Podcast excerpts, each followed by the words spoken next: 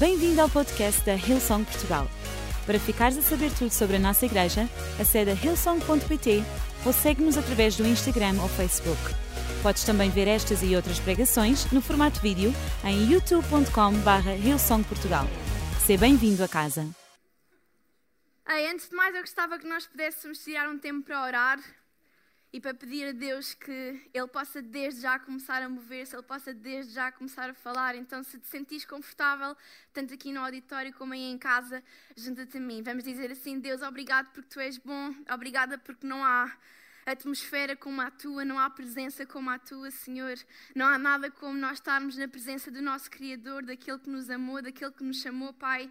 E nós pedimos de Espírito Santo, tu possas inundar este lugar. Nós pedimos que a tua palavra ela possa ecoar nos nossos corações, ela possa transformar as nossas mentes, Pai, e que os nossos ouvidos possam estar atentos àquilo que tu queres hoje falar de forma concreta e de forma clara, Senhor. Nós pedimos por cada pessoa que está aqui, Pai, que tu a possas encontrar tal e qual como ela está, Senhor, e que tu, por seres bom e misericordioso, a leves para um próximo nível também, Senhor. Nós estamos aqui para te servir, nós estamos aqui para te ouvir, então Espírito Santo fala nesta tarde em nome de Jesus e toda a gente diz.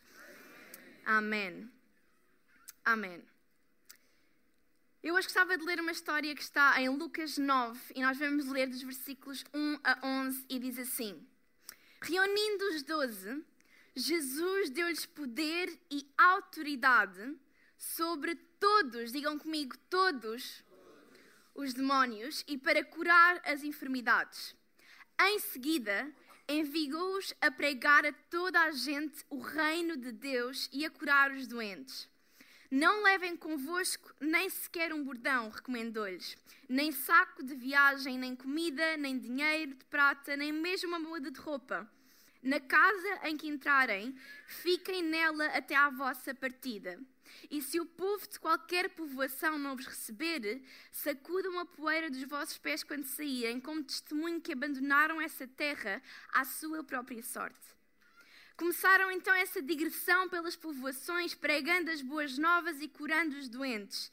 E quando soube dos milagres de Jesus, o governador Herodes ficou preocupado, pois já havia quem dissesse: É João Batista que voltou à vida. E outros: é Elias ou outro antigo profeta que ressuscitou dos mortos. Degolei João, dizia Herodes. Quem será este homem de quem me contam tais histórias? E procurava ver Jesus.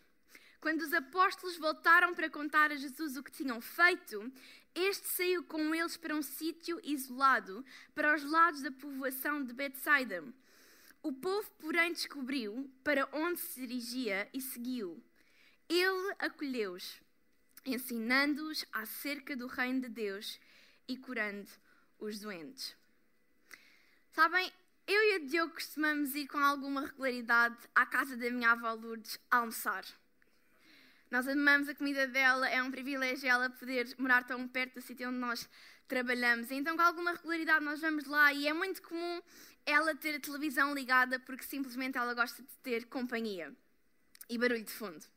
E numa das vezes, enquanto nós estávamos a ter a nossa, o nosso almoço, a comer com a minha avó, nós estávamos a, a ouvir as notícias de fundo, eu nem sequer estava a prestar muita atenção, e de repente, no meio da refeição, ela faz assim, ah, dá um suspiro assim grande, e diz: Meu Deus, isto são só desgraças.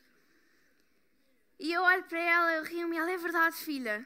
É o Covid, é a guerra, é os incêndios, é agora é aquele que mata o outro. Opa, eu ouço isto o dia todo e o meu coração fica pesado. E sabem, na altura eu disse, oh, oh então para de ver as notícias, vê outra coisa. Só que o problema da minha avó, ela vê as novelas da Globo ou vê as notícias. E naquela hora não havia nenhuma novela que ela gostasse. Então ela disse, opa, esta, na altura da hora do almoço, é só isto que eu consigo ver. Mas sabem, a verdade é que eu não costumo ver muita televisão.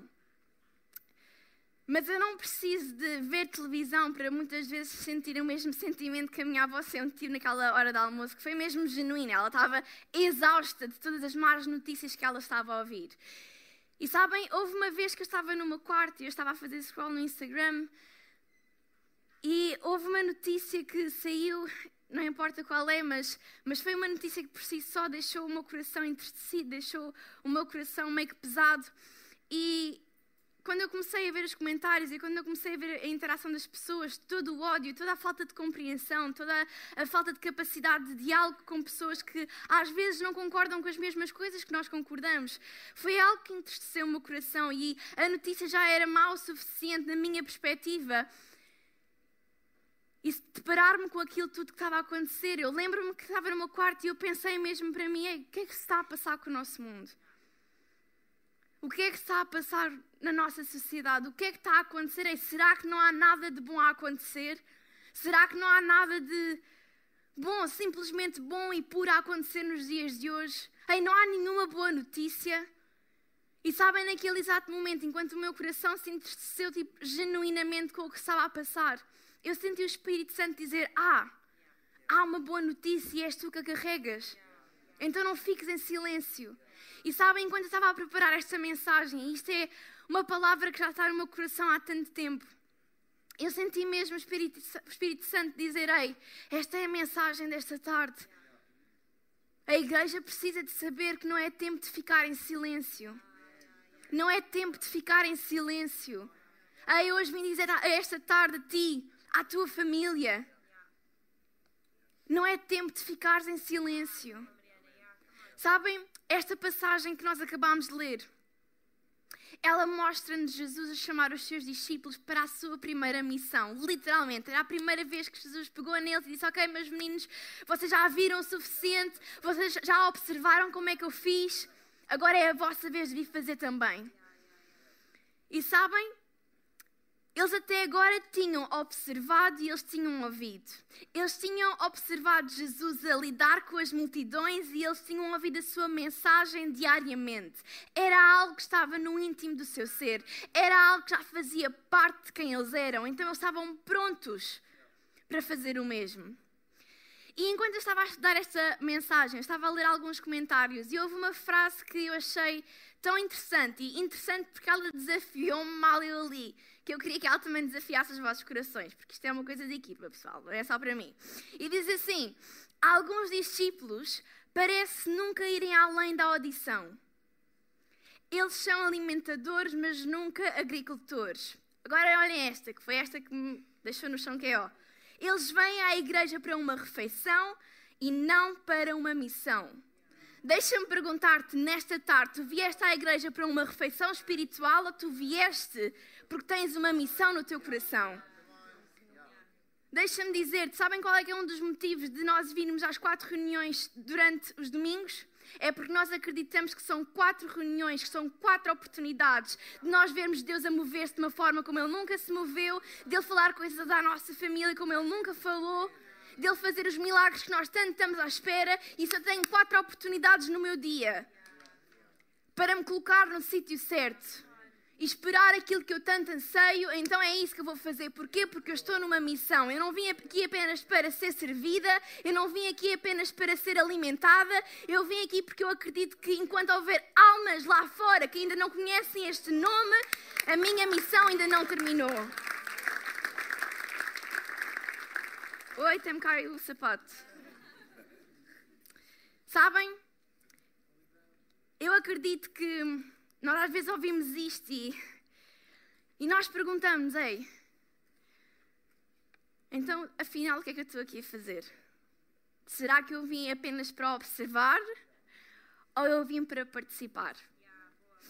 Sabem, Deus não nos chamou para sermos multidões, para fazermos parte de multidões. Ele chamou-nos para sermos discípulos. E a grande diferença entre as multidões e os discípulos é que as multidões, sim, vêm apenas para obter, vêm apenas para observar, vêm apenas para serem alimentados, vêm apenas pela refeição que a igreja proporciona, que Jesus Cristo proporciona, mas os discípulos vêm para aprender uma nova forma de vida, porque sabem que a missão que carregam é maior do que eles. Então deixa-me dizer-te, o primeiro motivo para o qual tu não deves ficar em silêncio é porque a tua missão é participar. A tua missão é participar também. E eu estou a falar com todas as pessoas que estão aqui nesta sala. todas as pessoas que estão aí em casa, a tua missão é participar também. Eu sei que nós podemos olhar para esta missão que Deus nos dá e pensar: oh meu Deus, se tu realmente conheces-me, tu sabes que eu não sou a pessoa certa. Deus, tu realmente sabes quem eu sou, se tu sabes até os meus íntimos pensamentos, tu sabes que eu não sou a pessoa certa para esta missão. Deus, como é que alguém como eu vai ser capaz de fazer isto? E sabem, estas perguntas são normais. Porque nós vivemos entre o conflito de sabermos quem nós somos, vivermos o conflito de sabermos que somos pessoas comuns, meramente comuns. Sozinhos não há nada de extraordinário em nós para esta missão. E é esse conflito entre sermos pessoas comuns e ainda assim temos uma missão extraordinária que muitas vezes nos faz questionar estas coisas.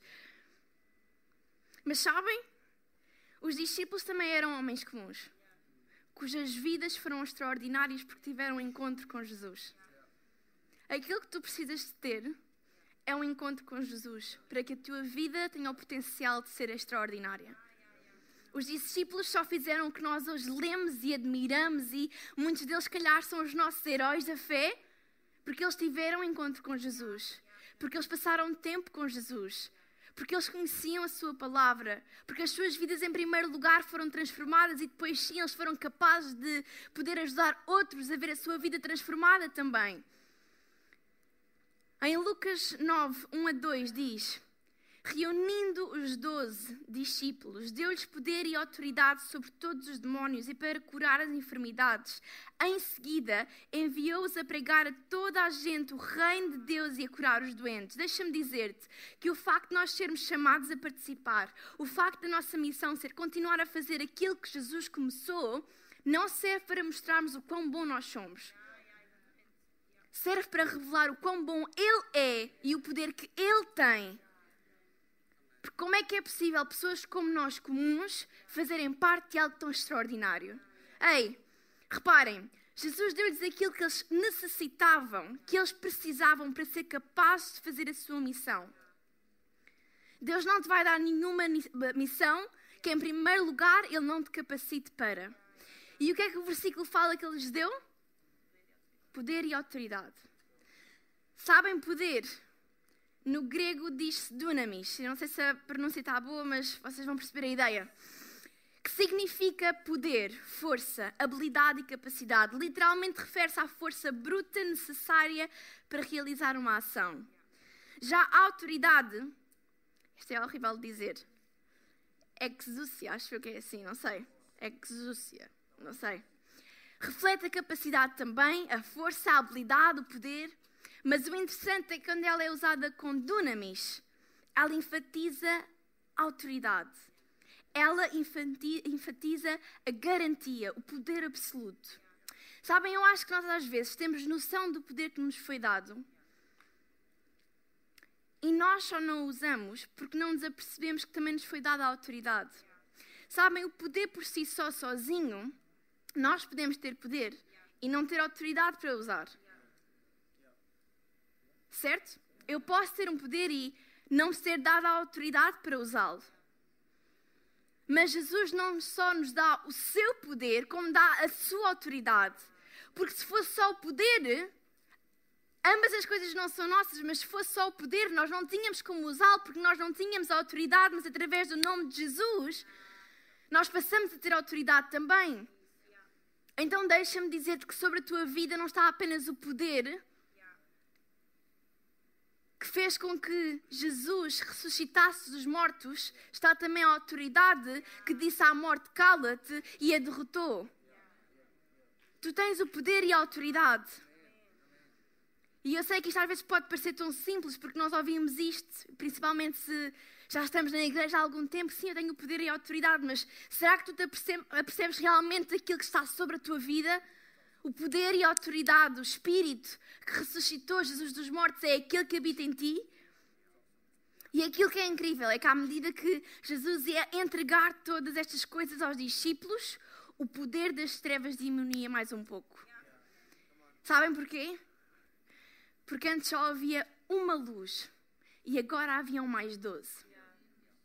Antes o poder estava apenas concentrado em Jesus, Mas agora, mais doze tinham acesso ao seu poder e autoridade. Mais 12 significa que na escuridão, quando algum dos discípulos falasse a algum demónio, quando alguns dos discípulos falassem uma doença, quando algum dos discípulos falasse uma situação, essas coisas todas obedeciam não à voz dos discípulos, mas à voz de Jesus, ao nome de Jesus.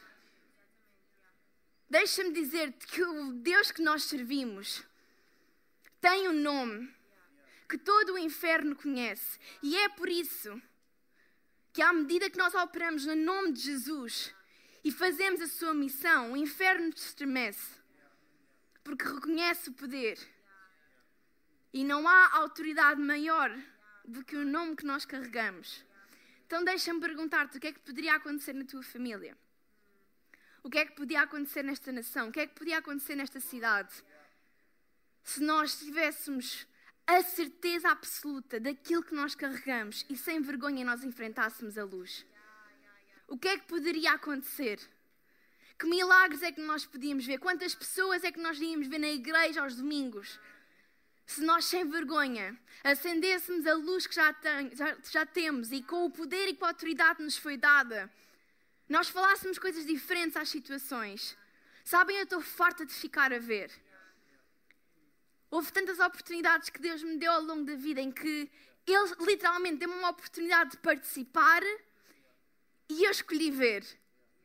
E foram por diferentes motivos. Muitas vezes é porque eu achava que não era capaz, porque eu duvidava da autoridade que havia em mim. Outras vezes era porque eu simplesmente tinha vergonha e como é que agora vou dizer isto sem parecer constrangedor e como é que eu agora vou orar pela minha amiga que está literalmente a ter um ataque de ansiedade à minha frente e eu sei que há poder na minha oração, mas eu não consigo fazer isto. Quantas oportunidades Deus me deu para participar e por algum ou outro motivo escolhi ser uma mera espectadora. Deixa-me dizer-te que a tua missão não é de ficares a ver, é de participares. O chamado cá na tua vida é muito maior para tu ficares a ver. Há pessoas aqui neste auditório que estão a ver há tempo demais. E Deus está a dizer: Ei, quando é que tu escolhes participar? Quando é que tu escolhes fazer algo diferente? Quando é que tu escolhes realmente viver a missão que eu tenho para a tua vida? Não sejas um espectador, não fiques em silêncio e com o poder e a autoridade que te foi dado. Partilha. Dá, dá a conhecer aos outros a palavra de Deus, aquilo que te salvou, aquilo que mudou a tua vida, aquilo que impactou a tua história para sempre. Dá a conhecer aos outros. É tempo de entregarmos aquilo que já recebemos de Deus. Muitos de nós andamos a viver com medo que aquilo que nós recebemos se gaste, com medo que o poder que nos foi dado e a autoridade, isto é para mim, para os meus, e olha, os outros, salve-se quem puder. E a nossa missão não é essa, a nossa missão é se recebemos, vamos entregar. Porque sabemos que na fonte nada se esgota. E se Ele deu uma vez, Ele vai dar outra e outra e outra. Aí a tua missão é de participar. E aquilo que eu amo acerca dos discípulos é que eles começaram. A Bíblia diz: começaram então essa digressão pelas povoações, pregando as boas novas e curando os doentes. Eles provavelmente tinham dúvidas, eles provavelmente tinham receios, mas eles escolheram ser obedientes à missão que lhes tinha sido dada. E essa missão, essa decisão em obediência, teve uma repercussão que eles, se calhar, nunca imaginavam. E isso leva-me ao segundo ponto, ao segundo motivo para nós não ficarmos em silêncio é porque nós não sabemos os lugares a que a mensagem vai chegar. Olhem o que é que o versículo diz. O versículo diz assim: Quando soube dos milagres de Jesus, o governador Herodes ficou preocupado, pois havia quem dissesse: É João Batista que voltou à vida. Sabem porque é que ele ficou preocupado?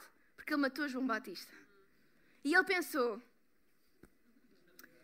Meu Deus, será que é aquele homem outra vez que voltou à vida e vai-me fazer agora a vida no inferno? Ei, Herodes não suportava a mensagem de Cristo, porque era completamente diferente daquilo que ele vivia. Mas ainda assim, a mensagem chegou aos seus ouvidos. E eu amo porque o versículo começa: Vão e preguem as boas novas a toda a gente.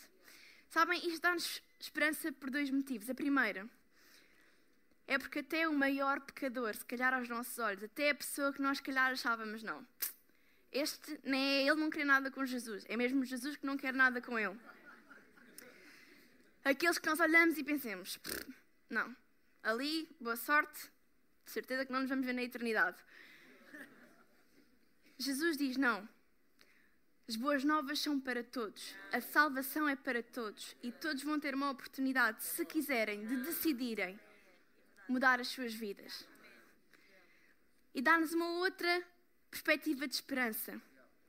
É que mesmo os nossos maiores inimigos, mesmo aqueles que fizeram de tudo para derrotar o trabalho que Jesus começou, jamais irão ter poder e autoridade para o fazer. Ele teve poder e autoridade para matar João Batista, mas ele não teve poder nem autoridade para parar aquilo que era a obra de Jesus. Deixa-me dizer-te que aquilo que nós estamos a construir, deixa-me dizer-te que a missão que nos foi dada é uma missão que nem o nosso maior inimigo tem a capacidade de parar. E sabem, não é nossa responsabilidade convencermos as pessoas, não é nossa responsabilidade convencermos de quem Jesus é e, e, e obrigarmos as pessoas a verem o quão bom é nós termos uma vida com Cristo. Não. A nossa responsabilidade é sermos testemunhas. Ei, isto foi o que Deus fez comigo. Isto foi o que aconteceu na minha vida. Porque todas as pessoas merecem ouvir as boas notícias. É o nosso mundo tem tanta coisa má a acontecer que até os nossos inimigos precisam de um pouco de esperança. Que é a nossa missão também falarmos vida àqueles que se calhar nos odeiam. Que é a nossa missão também levar Jesus e ser diferente àqueles que não nos suportam. E isto às vezes é confrontante. Mas, ei, não vamos ficar em silêncio. Não vamos ficar em silêncio porque nós sabemos que a nossa missão é maior que muitas vezes o nosso orgulho.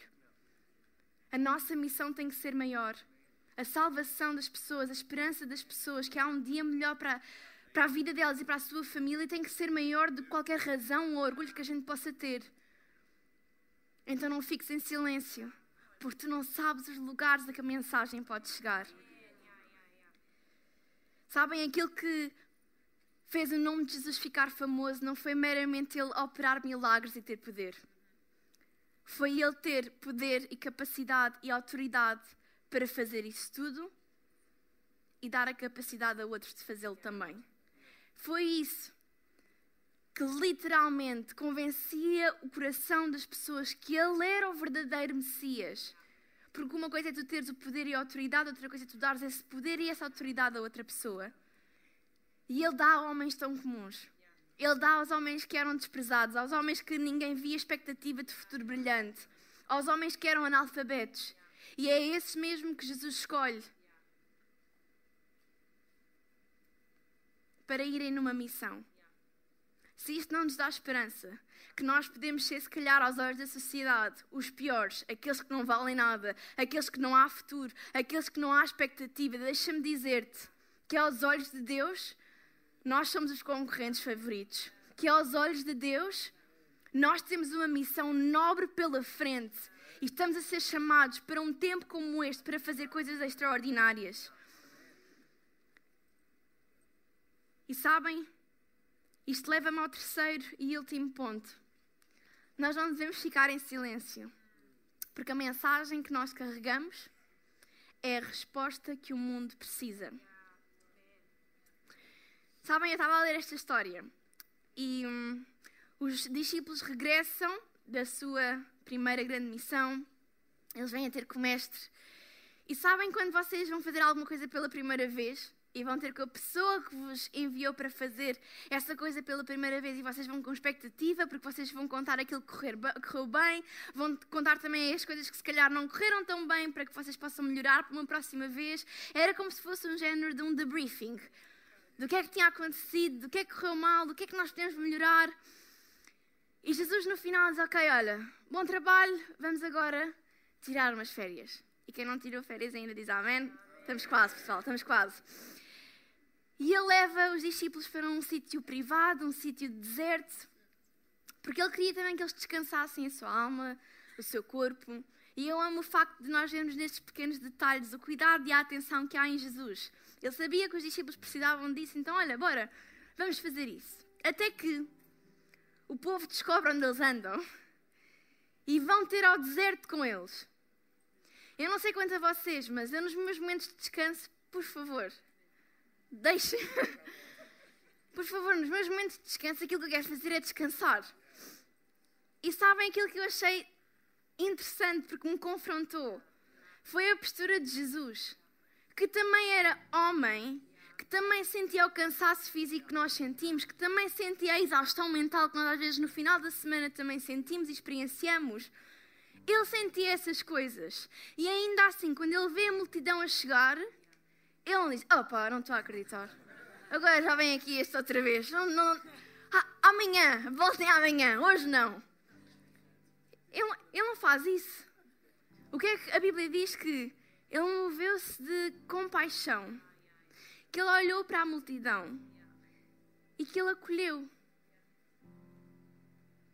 No momento de descanso, no momento onde a multidão, honestamente, interrompeu o descanso, teve assim aquelas atitudes que é tipo, vá lá, podias ter esperado mais um bocadinho, mas a verdade é que eles não podiam, porque eles estavam desesperados. Eles sabiam que aquilo que Jesus era, quem Jesus era, era aquilo que eles necessitavam.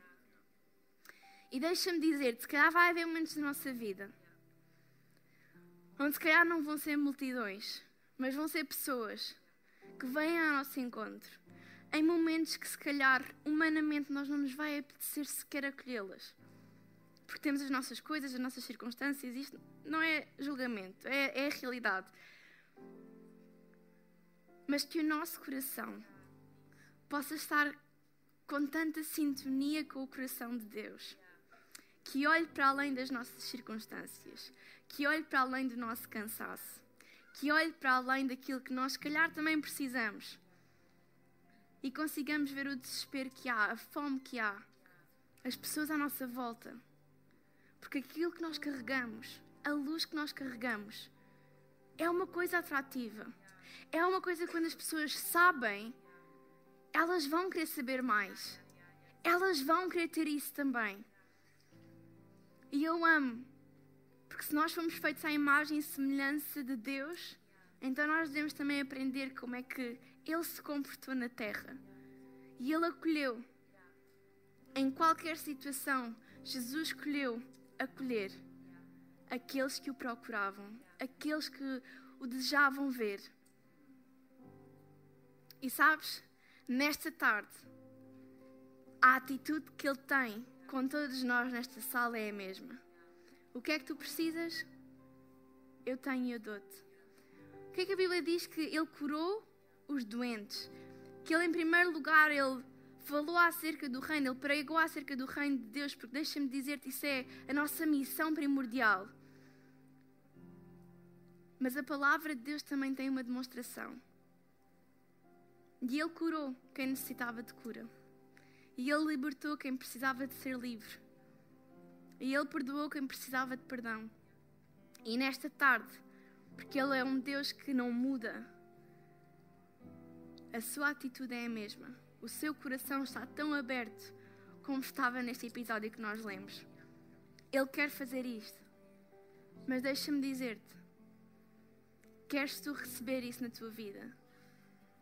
Deixa-me dizer-te que és ser tu com uma multidão e dizer: Ei Deus, eu, eu preciso disso que tu tens. Há muitas coisas que eu não entendo, há muitas coisas que. Mas eu não quero ficar mais em silêncio. Eu hoje quero levantar a minha voz e dizer-te: Eu preciso de ti. Eu preciso de ti na minha vida. Ei, será que nós podemos ficar em pé neste lugar, nesta tarde? Não é tempo de ficarmos em silêncio. Não é tempo de ficarmos em silêncio. E deixa-me dizer-te que há coisas que só acontecem na nossa vida se nós escolhermos falar em voz alta, se nós escolhermos decidir de uma vez por todas, se nós escolhermos levantar os nossos braços e dizer: Ei Deus, eis-me aqui, que a tua vontade possa ser feita.